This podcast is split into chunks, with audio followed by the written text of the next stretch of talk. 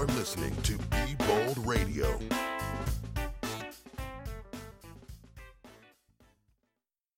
Hallo und herzlich willkommen bei Be Bold Radio, dem Wagemut-Podcast. Zum Team gehören Tommy Siebenhühner, Janina Münker, Jörn Ogiermann und ich, Rada Arns. Heute habe ich eine junge Frau zu Gast, die ich vor vielen Jahren nur einmal privat kennengelernt habe und nie wieder die Gelegenheit hatte, sie zu treffen. Aber online durfte ich ihre berufliche Entwicklung weiter mitverfolgen und das ist auch der Grund, warum sie heute hier ist. Julia Kessler lebt in London und ist die Gründerin und Geschäftsführerin von Nix and Kicks. Ich hoffe, ich habe das jetzt gerade so richtig gesagt oder dass es auch so ausgesprochen wird. Liebe Julia, magst du uns mal erzählen, wo du herkommst, wo du gerade stehst und wo es vielleicht auch hingeht? Sehr gerne, Rada. Ähm, ja, ich bin froh, hier zu sein. Ähm, wie gesagt, ich bin die Mitgründerin von, von Nix Kicks. Ähm, Nix Kicks ist ein natürliches Erfrischungsgetränk. Wir, wir machen keinen Zucker rein und machen ein bisschen Cayennepfeffer mit rein. Und ähm, ja, ich lebe normalerweise in London, bin jetzt, jetzt gerade in Brasilien. Ähm, ich komme ursprünglich aus einer ganz, ganz kleinen Stadt in Sachsen im Vogtland und bin dann von Sachsen nach München, dann mit nach London, dann wieder zurück nach München und dann wieder nach London und ja, und äh, schließe mich so der Welt ein bisschen. Jetzt bist du nun gar nicht so ähm, eigentlich aus dieser Food-Branche. Das war für mich überraschend. Ähm, erzähl doch mal, äh, ja, wie eigentlich dein ursprünglicher Karriereweg war ähm, und wie du überhaupt darauf gekommen bist, äh, den Bereich so komplett zu wechseln. Ja, das ist eine, eine sehr gute Frage. Ähm, also ich glaube, für, für mich war es halt schon immer wichtig, mich neuen Herausforderungen zu stellen und immer wieder neue Dinge auszuprobieren. Ich ähm, stelle mich, ich lerne unglaublich gerne. Ich habe auch gerne ähm, mein, mein Studium zum Beispiel nebenbei gemacht und habe dann eben in München angefangen, eine Ausbildung zur Industriekauffrau zu machen bei Infineon. Ähm, bin dann von da dann direkt nach England gezogen und habe da mein Studium angefangen. Und in England ist das Studieren aber vielleicht nicht ganz so schwer wie in Deutschland. Da hat man ein bisschen mehr Zeit. Also ich habe dann auch gleich parallel angefangen zu, zu arbeiten, habe dann bei Continental Tires angefangen im Supply Chain Bereich und habe dann war dann eigentlich immer im Supply Chain und bin dann von Reifen zu Mobiltelefonen gekommen, war dann sehr, sehr lange Zeit in der Mobiltelefonbranche bei Sony Ericsson und BlackBerry und ähm, bin dann von da in eine Softwarefirma mit reingekommen. Es ist eine, eine Silicon Valley Firma aus den Staaten. Und ähm, die machen Software für junge Unternehmen, also Accounting-Software, Buchhaltungssoftware. Und, ähm, und dadurch, dass halt eine Silicon Valley Firma war, ähm, hat man da dann auch mal so richtig gelernt, was eigentlich Entrepreneurism ist. Und ähm, dadurch wir eben viele kleine Jungunternehmen mit betreut haben, hatte ich da so diesen Einblick, äh, was es denn eigentlich heißt, ein Geschäft selber anzufangen und fand das alles sehr, sehr spannend und ähm, habe mich dann quasi selber aus meinem Job optimiert. Also es gab dann keinen richtigen Grund mehr für meine Rolle. Und äh, gleichzeitig hat meine Freundin Kerstin, äh, die ich auch schon viele Jahrzehnte kenne mittlerweile, ähm, und auch mit mir gleichzeitig am selben Tag äh, nach England gezogen ist, äh, sie hatte immer den äh, Drive, dass man, dass sie was selber machen wollte. Sie kommt aus dem Bankwesen und hat dann eben angefangen mit Essen und Getränke zu experimentieren. Und ich glaube, was wir beide halt ähm, auch so gemeinsam haben, ist, dass wir unglaublich gerne essen und trinken gehen. Also ähm, meine, meine Großeltern, die hatten auch ein äh, Tabak- und Spirituosengeschäft und das liegt so alles so ein bisschen in der Familie. Sie kommt äh, aus einer Familie, wo, wo viele in der Brauerei arbeiten und ähm, ich glaube, das liegt, hängt bei uns so ein bisschen drin. Und dann, als wir dann ein bisschen älter geworden sind und dann nicht mehr jedes Mal was trinken wollten, weil in England ist es so, wenn man in England sagt, dass man sich nach der Arbeit treffen will, heißt das eigentlich immer Alkohol. Immer. Also, wenn du sagst, so, hey, lass uns mhm. auf den Trink gehen, ist nicht so wie in Deutschland, wo es dann vollkommen okay ist, dass du mit deiner Limo da sitzt oder mit deiner Apfelschorle, vielleicht auch mit einer Weinschorle, aber es ist halt nicht so ein Muss. In England ist das tatsächlich so, äh, man geht auf den Trink und dann heißt das, man trinkt Alkohol. Und ähm, wir wollten das dann immer ein bisschen reduzieren, aber wir, wir haben dann halt gemerkt, so die Alternativen, die es in England gab, die waren halt nicht so wirklich da. Es war halt immer alles voller äh, Zucker oder künstlichen Zusatzstoffen und da hatten wir keinen Bock drauf. Und dann haben wir halt irgendwann gedacht, hey, da muss es doch was Besseres geben. Und wir haben einfach nichts gefunden und dann haben wir halt irgendwann gesagt, so, pff, ja, dann müssen wir es Bussard machen. Und so, so kam das. Ich finde es äh, ganz spannend. Du hast ähm, noch erzählt, eben aus der Firma, in der du da warst, dass du junge Startups und Unternehmer betreut hast. Was waren da so für dich die drei wichtigsten äh, Learnings so für deinen eigenen Start? Also was war für dich total wichtig, da zu erkennen?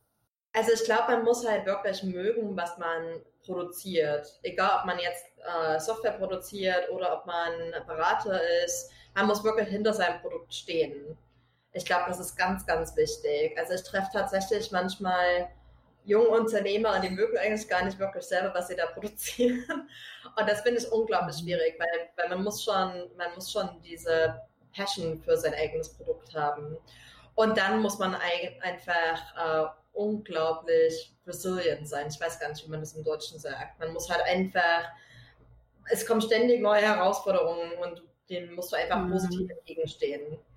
Ähm, und das ist so das Zweite und ich glaube, das Dritte ist einfach Spaß haben.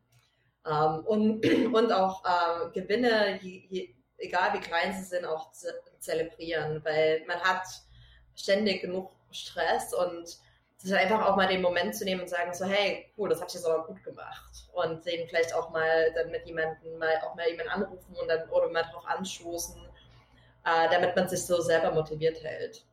Das finde ich spannend. Ähm, mit dem Resilient, was du gerade sagst, also mit Niederlagen oder wie auch immer oder mit, mit Kritik umgehen und daraus was zu lernen. Ähm, jetzt ähm, zu der Entstehung von dem Getränk. Im Vorgespräch hast du mir erzählt, das hat deine Freundin in der Küche angefangen zu entwickeln und du hast dann gesagt, ja, jetzt äh, äh, verkaufst auf der Straße. Ähm, das war, glaube ich, eine situative Entscheidung von dir, zu ihr zu sagen, äh, jetzt, jetzt raus damit, oder? Das war jetzt ohne große Vorbereitung, sondern so, jetzt geht's los. Ja, genau. Also man, man kann ja ewig ähm, an seiner Idee rumbasteln. Ne? Und, und eins, was man halt gerade im Lean Startup Bereich halt lernt, ähm, also das ist eigentlich hauptsächlich für Tech, aber das kann man überall machen, ist, man, man kann das Produkt perfektionieren. Und die, die goldene Regel ist, man, man braucht nur einen Kunden. Ne? Und man muss dann einfach von diesem einen Kunden lernen, warum er es gekauft hat. Und, und bei uns war das eben auch so. Wir haben halt sehr, sehr lange an, an der Fertigstellung vom Produkt gearbeitet, aber es war halt nie ganz fertig. Und dann irgendwann habe ich gesagt, so komm jetzt raus, jetzt, jetzt gehen wir, jetzt klopfen wir an die Tür und schauen, ob das uns irgendjemand abnehmen will. Und ansonsten ist es, es ist immer leicht von seinen Freunden, das habe ich auch gelernt, Freunde sind ja immer auf deiner Seite, ne, in, in, erster Linie. Und die sind immer sehr nett und die sagen immer so, ach, das schmeckt aber toll und mögen es aber vielleicht gar nicht. Ähm, und äh, die Bestätigung vom Konzept ist ja, wenn es jemand, wirklich jemand abkauft. Wie ist denn das gewesen? Also das interessiert mich tatsächlich dieses allererste Mal, wie ähm, ihr dieses Produkt äh, dieses Getränk. Ähm, war das wahrscheinlich nur eine Geschmacksrichtung oder waren das schon mehrere, die ihr zuerst? Nee, wir hatten tatsächlich äh, mehrere. Also ganz am Anfang waren das auch so eher so, so Getränkeshots, ne? so, so, ähm, so kleine Health-Shots, die man eben ähm, auch einmal trinkt, ähm, die halt sehr, sehr, sehr würzig waren. Ähm, und da hat man dann auch gleich eine ganze Menge und dann haben wir halt dann erst nach der Zeit haben wir dann das Konzept eigentlich komplett geändert. Also am Anfang waren das halt so kalt gepresste Säfte und äh, das ist dann innerhalb von ein paar Monaten das ist dann eigentlich ein Erfrischungsgetränk geworden. Ähm, und ja, aber man muss halt einfach raus. Ne? Man muss raus und man muss mit Leuten sprechen und, und nicht nur sprechen, sondern wirklich versuchen, ihnen das zu verkaufen. Weil dann weißt du halt wirklich, dass die Leute das auch wirklich mögen wenn sie bereit sind, dafür Geld in die Hand zu nehmen. Und wie war jetzt dieses erste Mal? Wie kann ich mir das vorstellen? Also ihr hattet, war das mit den Shots oder war das dann schon, als es ein Erfrischungsgetränk war? Ähm, und ähm, seid ihr da, wo seid ihr da hingegangen? Mit wem habt ihr gesprochen? Wie kann ich mir das vorstellen? Also wir sind tatsächlich, also am Anfang, ähm, wir haben dann immer ab und an mal auch so Märkte mitgemacht, wo wir dann die Getränke auf Märkten verkauft haben. Ähm, das war zum einen zum Produkttesten, aber zum anderen auch, um halt ein bisschen äh, Geld reinzuholen. Und die Engländer sind furchtbar nett. Also es ist unglaublich schwierig von Engländern. Engländer kaufen dir das auch teilweise ab, auch wenn sie es überhaupt nicht mögen, einfach nur weil sie nett sein wollen und dich mögen. Ähm, dass wir dann irgendwann darauf gekommen sind, dass wir dann eine Person positioniert hatten zum Verkaufen und eine Person hinter den, den Konsumenten quasi, die dann die äh, Gesichtsausdrücke mit aufgeschrieben haben. Weil wir tatsächlich dann ab und an mal Leute hatten, die uns äh, netterweise das Ding abgekauft haben, aber sich dann umgedreht haben und dann haben sie das Gesicht verzogen. Und das haben wir dann irgendwann rausgefunden und haben das dann auch noch mit recorded. Ähm, und dann haben wir aber relativ schnell herausgefunden, dass wir das am Anfang viel zu kompliziert gehalten haben und äh, das eigentlich besser ist als Erfrischungsgetränk und sind dann mit, dem, mit den Getränken dann einfach äh, zu verschiedenen Cafés gegangen. Cafés sind ja immer äh, offen für innovative neue Sachen. Und dann sind wir halt in den einen Laden reingelaufen und dann haben die halt, da waren so zwei Jungs, die waren auch so in, so in unserem Alter. Man konnte auch sehen, die machen das auch noch nicht so lange. Und dann sind wir zu denen rein und haben gesagt, so, hey, guckt mal, probiert das mal. Und die haben sofort gesagt, ja, das nehmen wir, stellen wir uns rein. Und wir so, äh, okay, okay. Und dann haben wir gesehen, dass die hinten auch total viel Platz hatten. Und dann haben wir gesagt, naja, was macht ihr dann mit eurer Küche am Abend, wenn ihr nicht mehr aufhabt? Und die so, naja, nix. Und dann haben wir gesagt, naja, Vielleicht können wir ja dann einfach die Küche benutzen bei euch am Abend. Wir machen die Getränke aus eurer Küche heraus und ihr verkauft die Getränke und ihr behaltet alles. Ihr behaltet den ganzen Umsatz, weil eine Küche anmieten kostet ja viel mehr normalerweise. Mhm. Und dann haben wir das die ersten drei Monate so gemacht und dann haben wir die Produktentwicklung quasi bei, bei unseren jetzt Freunden damals in der, in der Küche mitentwickelt. Und, und das war eben gut, weil wir dann wirklich mal auf einem Regal standen. Und da standen wir auf dem Regal und dann saßen wir halt mittags immer im, in dem, das war so eine ganz, das ist eine ganz kleine Salatbar. Ne? Also die machen halt frische Salate, die machen extrem leckere frische Salate. Und dann saßen wir dann so da und dann hat man dann, haben wir eigentlich schon fast gedacht, naja, ob das wirklich so eine gute Idee ist. Bis dann eines Tages, äh, wir wissen leider nicht mehr, wie er heißt, aber lass ihn, nennen wir ihn mal Manfred, Manfred reingelaufen ist, gezielt auf, die, auf den Kühlschrank los ist und sich zwei unserer Getränke, nicht nur eine, zwei unserer Getränke genommen hat und zur Kasse ist und es war alles, was er gekauft hat. Und uns ist fast das Herz stehen geblieben. Er so, oh mein Gott, oh mein Gott, der hat jetzt einfach so zwei gekauft. Der hat einfach zwei gekauft, wir mussten ihn nicht überreden. Er ist einfach auf den Kühlschrank, der wusste, was er kaufen will. Und dann haben wir mit ihm geredet und dann hat er uns erzählt, dass er das äh, jeden Tag kauft. Und da haben wir dann gewusst, okay, wir, wenn wir Manfred überzeugen können, können wir auch noch mehr Manfred zu überzeugen. Das ist ähm, total spannend. Ähm, erstens mal meine Frage dazu, glaubst du, dass es ähm, leichter ist, mit Leuten zu kooperieren und sich gegenseitig zu fördern, die noch nicht so lange im Geschäft sind, als mit Leuten, die schon lange im Geschäft sind? Ja, also ich glaube am Anfang schon. Ich glaube am Anfang ist es definitiv so, dass man ähm, mehr und enger, besser mit äh, jungen Unternehmen auch zusammenarbeiten kann, weil die kennen natürlich ähm, die, die ganzen Challenges und was man so ähm, für Erfahrungen mit sich trägt, wenn man ein Unternehmen startet, auf jeden Fall. Ähm, das Problem ist dann halt meistens, dass die meistens auch nicht ganz so hundertprozentig organisiert sind, wie zum Beispiel ein größeres Unternehmen. Also man hat dann halt andere, ähm, andere Probleme, äh, Bezahlung ne, zur richtigen Zeit und so. Das ist dann meistens immer ein bisschen schwieriger. Aber um einfach das Produkt zu testen, anzutesten, da ist es auf jeden Fall äh, der richtige erste Schritt, ähm, weil die natürlich, die können ja auch Feedback geben direkt von dem, von dem Endkonsumenten. Ähm, also wir, wir hatten dann relativ schnell so an die 150 Cafés in London und davon haben wir jeden einzelnen Kaffeeladen persönlich gekannt. Und äh, ganz am Anfang habe ich es auch selber ausgeliefert. Also äh, da kriegt man immer sehr schnell gesagt. Und wir hatten halt auch am Anfang Probleme wie keine Ahnung, die Flasche geht nicht richtig auf und äh, oder den Leuten ist zu scharf oder nicht scharf genug oder die Leute haben gedacht, das ist äh, mit Kohlensäure und dann war es nicht mit Kohlensäure und, und äh, das ganze Feedback ist am Anfang so unglaublich wichtig. Und das ähm, kriegt man natürlich, wenn man mit den Leuten direkt zusammenarbeitet, viel mehr mit, als wenn man halt direkt sagt, ich gehe jetzt zu Rewe. Mhm.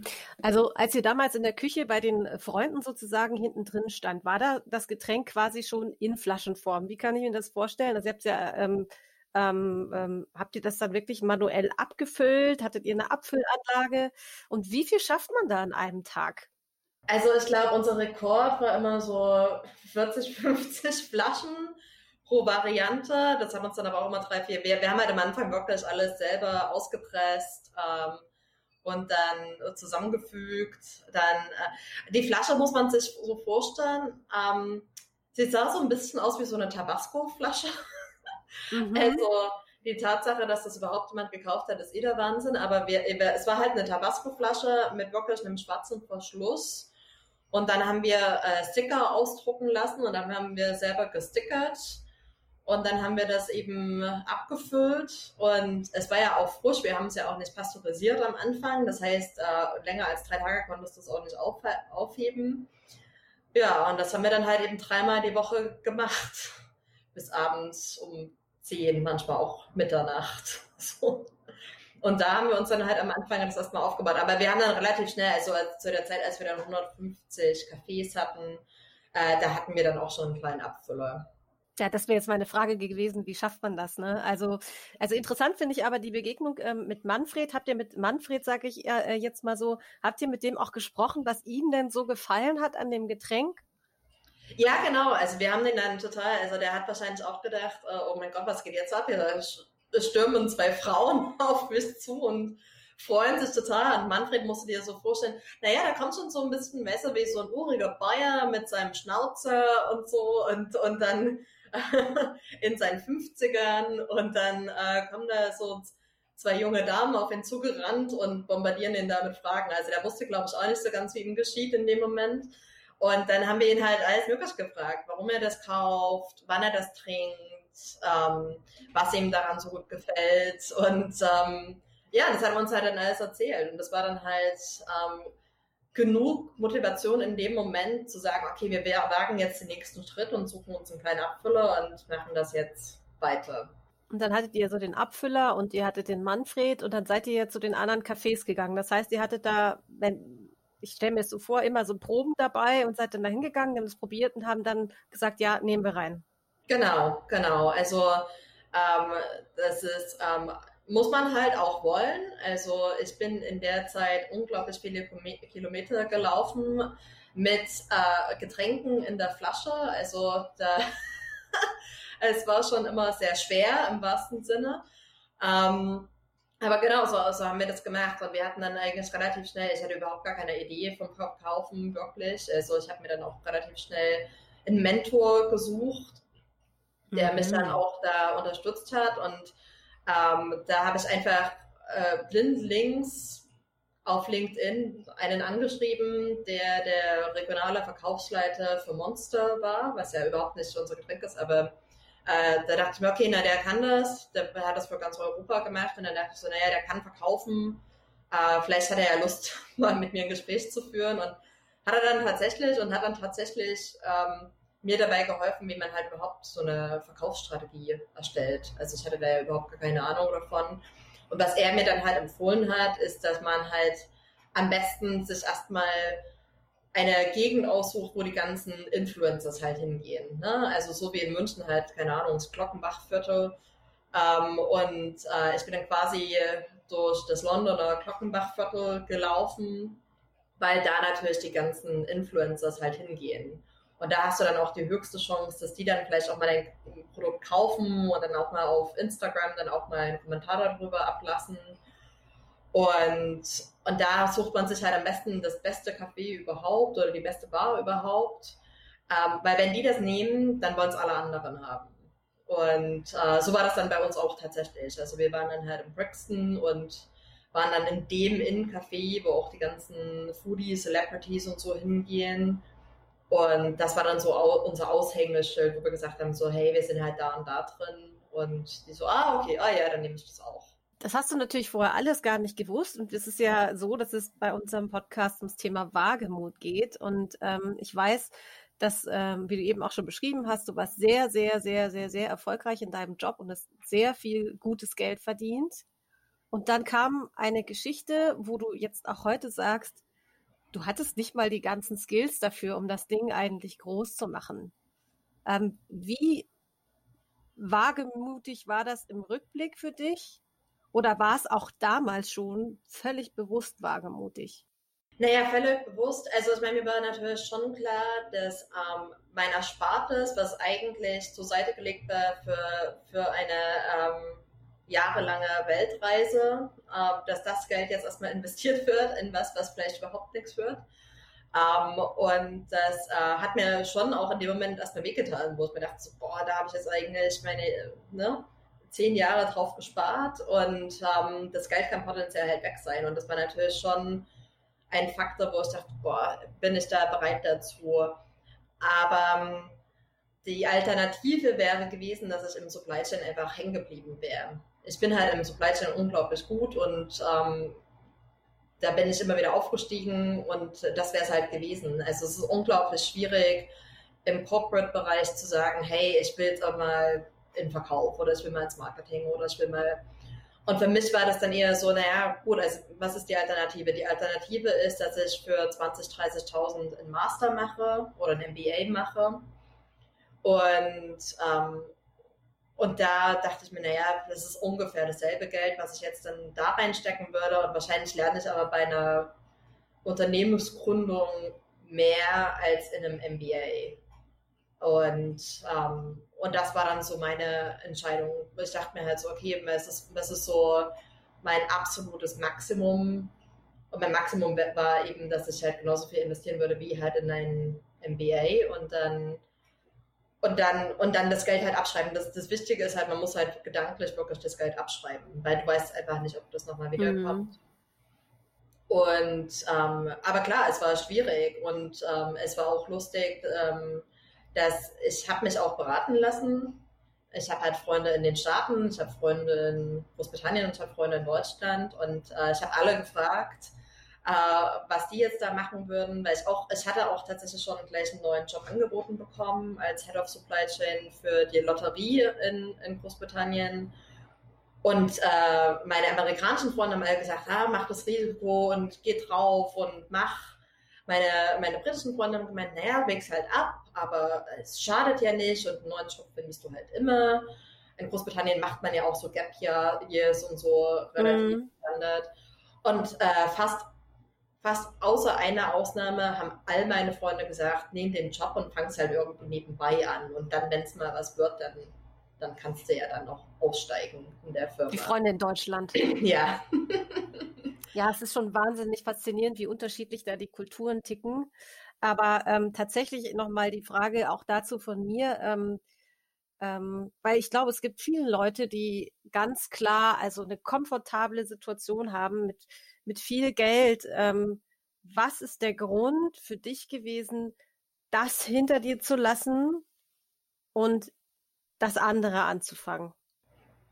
Freiwillig. Also Freiwillig.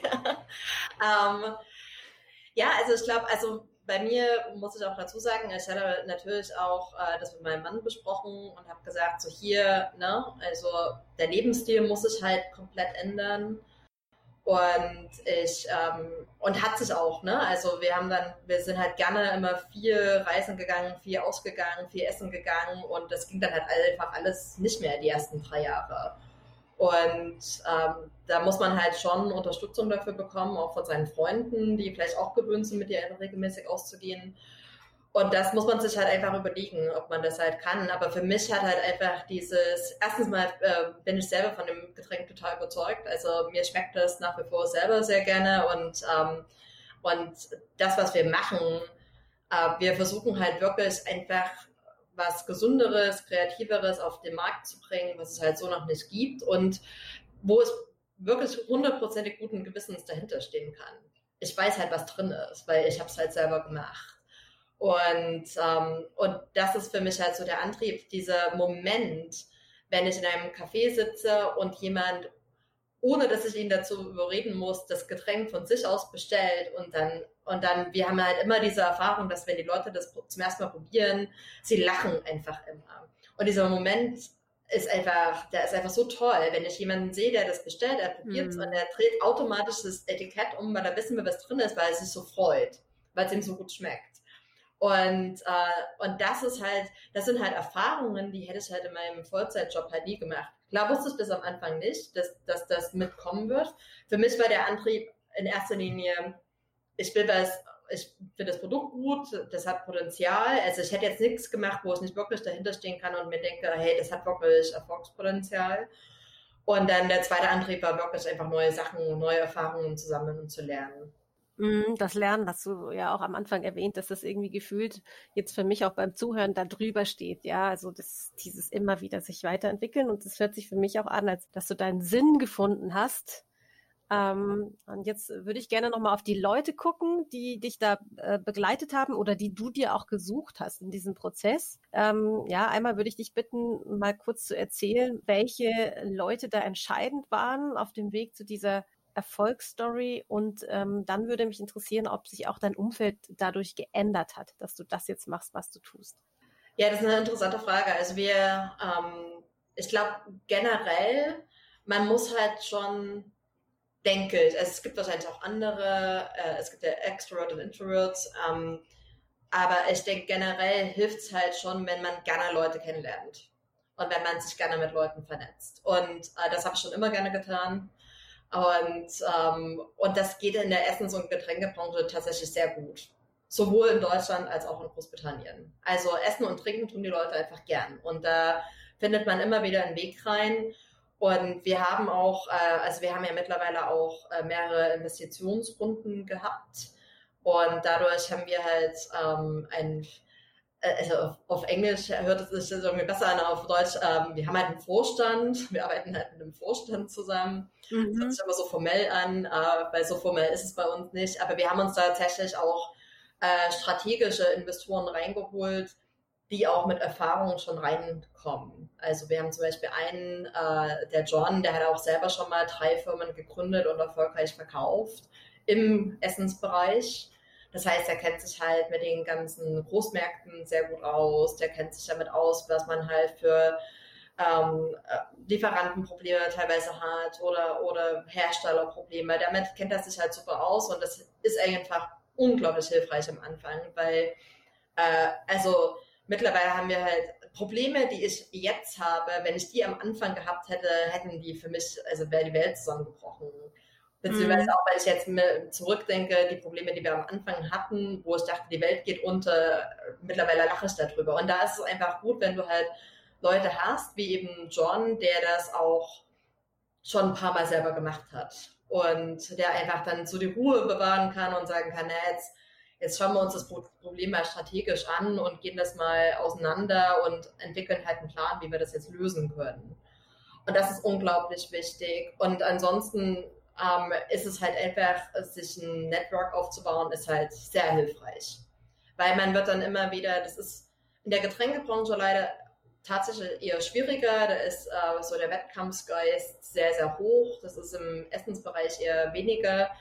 Ähm, aber generell hilft es halt einfach, weil man, man redet halt oft mit, den, mit denselben Endkunden, man hat oft dieselben Lieferprobleme, man hat oft dieselben äh, Herausforderungen, wenn es darum geht, wie, wie verhandle ich jetzt am besten mit diesen speziellen Kunden. Und da ist es einfach gut, wenn man dann in so einem Netzwerk ist, wo man einfach mal den Hörer in die Hand nehmen kann und sagen kann, so hey, ich habe gerade von Rewe gehört, dass die, keine Ahnung, meine Zahlungsziele verlängern wollen. Wie gehe ich damit besser um? Mhm. Und äh, das ist unglaublich wichtig in, in dem Bereich.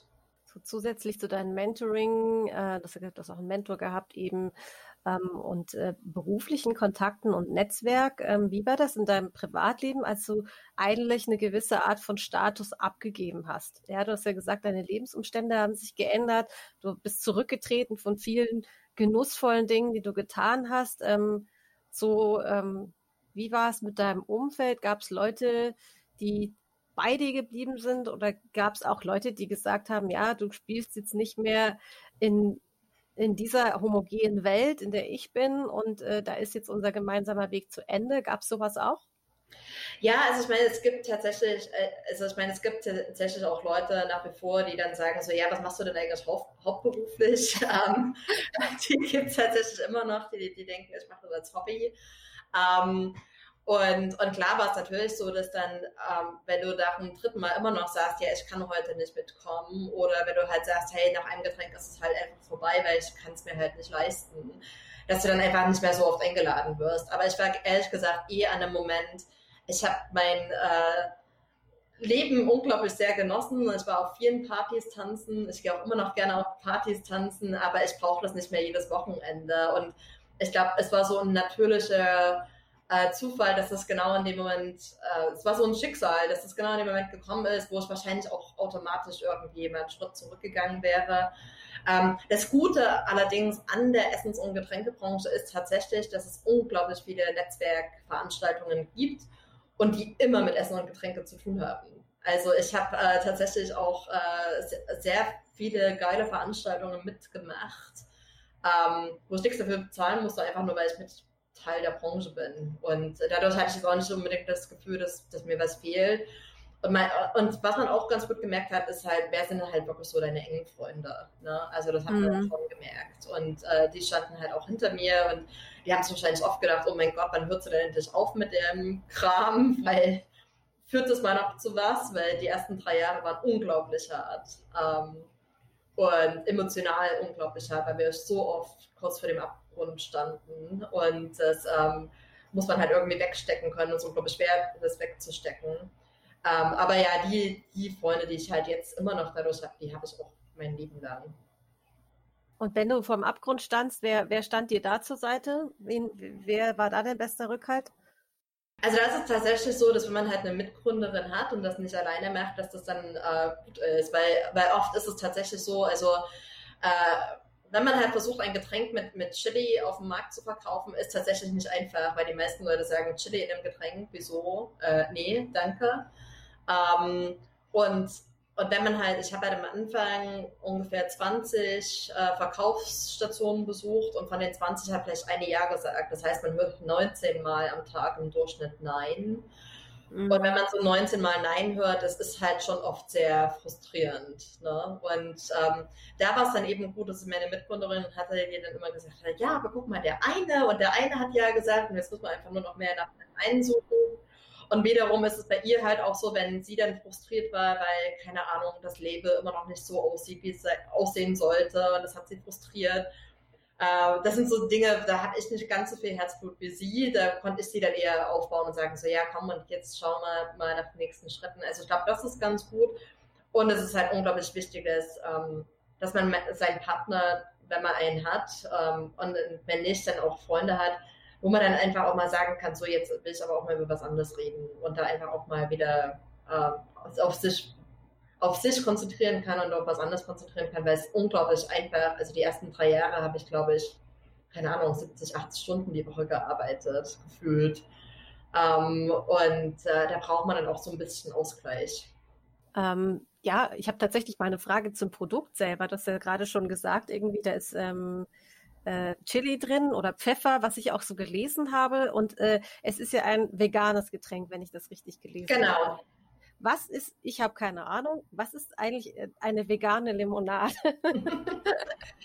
ja, das fragen viele, weil, weil natürlich die meisten Leute davon ausgehen, dass ja alle Erfrischungsgetränke sowieso vegan sind. Ist tatsächlich halt nicht so. Also äh, die einfachste Variante, das zu erklären, ist halt, dass äh, in eigentlich so ziemlich jedem Erfrischungsgetränk äh, Zitronensäure drin ist weil Zitronensäure das Produkt stabil macht und äh, Zitrone, es gibt ja, wenn du dir vorstellst, du gehst ja auch in den Supermarkt und da gibt es ja gewachste und ungewachste äh, Zitronen. Und die gewachsenen sind ja mit Bienenwachs gemacht, ne? ganz oft. Und äh, das macht es halt zum Beispiel nicht vegan. Oder äh, manchmal werden die halt auch so eingesprüht, wenn die dann so ein bisschen glänzen, ne? oder ein Apfel, wenn der glänzt, dann wurden die halt eingesprüht. Und die wurden halt eingesprüht mit äh, zerdrückten Käfern, ähm, damit, äh, damit es eben die Insekten halt abschreckt. Und da machen wir, stellen wir halt einfach sicher, dass wir solche Produkte überhaupt nicht ähm, einkaufen. Und dann der andere Prozess, was ja viele Leute auch nicht wissen, also Wein und, Wein und Bier ist ja ganz oft nicht vegan. Ähm, und was, äh, was halt gerade Weinhersteller oft hernehmen, ist halt Fischknochen, um halt Partikel aus dem Wein herauszusondern. Ähm, und äh, naja, und wenn du halt dann, und das wird halt teilweise auch im Getränkebereich genommen. Und mhm. äh, wir wir ähm, filtern halt unsere Getränke nicht durch Fischknochen, sondern mit Wolle, ähm, Baumwolle. Und äh, wir nehmen halt eben, wie, wie gesagt, wir kaufen halt nichts ein, was halt irgendwie mit tierischen Produkten in Verbindung gekommen ist. Mhm. Ja, das ist jetzt mal so äh, einfach so ganz interessant, weil es zeigt auch dadurch, dass es eine Herausforderung am, am Markt ist, dass man eben nicht unbedingt auf die gängigen ähm, Produktionsabläufe zurückgreifen kann. Wo steht ihr denn? Und diese Frage ergibt sich einfach auch durch die Zeit, gerade aktuell ähm, in der Corona-Krise. Wie, wie geht's euch da? Um, ähm, wie geht's uns da? Also es war natürlich, also wenn man mal so drüber nachdenkt, also wie gesagt, ich habe ja gerne Herausforderungen. Die Herausforderungen hätte ich jetzt nicht unbedingt gebraucht. Ähm, mhm. Es war schon, weil, weil wir sind normalerweise immer ganz gut aufgestellt. Wir, wir verkaufen ähm, ungefähr 50 Prozent im, äh, in der Gastronomie in Großbritannien und äh, der Rest dann in, im Großhandel und machen eben auch ein bisschen Export. Und natürlich die Gastronomie ist äh, komplett äh, runtergefallen. Und das war natürlich unglaublich schwierig. Und äh, selbst auch in den Ländern, wo wir exportieren, äh, die meisten haben den Schwerpunkt auf der Gastronomie. Das heißt, uns ist das nicht nur in Großbritannien eingebrochen, sondern in der ganzen Welt. Ähm, aber was natürlich ein jungen Unternehmen halt ausmacht, ist, dass wir super schnell auf sowas re reagieren können. Also wir haben halt über Nacht haben wir ein, ähm, wie sagt man, ein Direct-to-Consumer-Model aufgesetzt, also halt, wo man direkt halt an den Endkunden auch liefern kann. Mhm. Und das äh, haben wir relativ schnell aufgesetzt. Wir arbeiten jetzt mit Amazon, was wir vorher nicht gemacht haben. Und das haben wir halt relativ schnell aufgestellt. Aber es ist natürlich immer noch schwierig, ähm, weil es ist es ist einfach schwer abzusehen, wann ist der Mist komplett vorbei ähm, und wie wird sich der Markt dann wieder einstellen. Also zum Beispiel London momentan ist halt wie eine Geisterstadt. Wenn man, wenn man jetzt durch London läuft, ist es halt komplett leer. Es ist keiner auf der Straße. Und es sind auch unglaublich viele Leute aus der Stadt rausgezogen. Und es ist einfach schwierig abzuschätzen. Ist das temporär oder ziehen die dann wieder zurück? Oder wie gehen die Firmen auch damit um? Äh, da hat man ja dann auch eher so konservative Firmen, die sagen, nee, sobald man wieder kann, will ich alle meine Mitarbeiter im Büro hocken haben. Und dann hast du dann aber auch das, das andere Extrem. Gerade einige unserer Großkunden waren halt Leute wie Google, Twitter, Facebook. Ähm, und äh, die, die bieten ja ihren Mitarbeitern netterweise immer die Getränke umsonst an.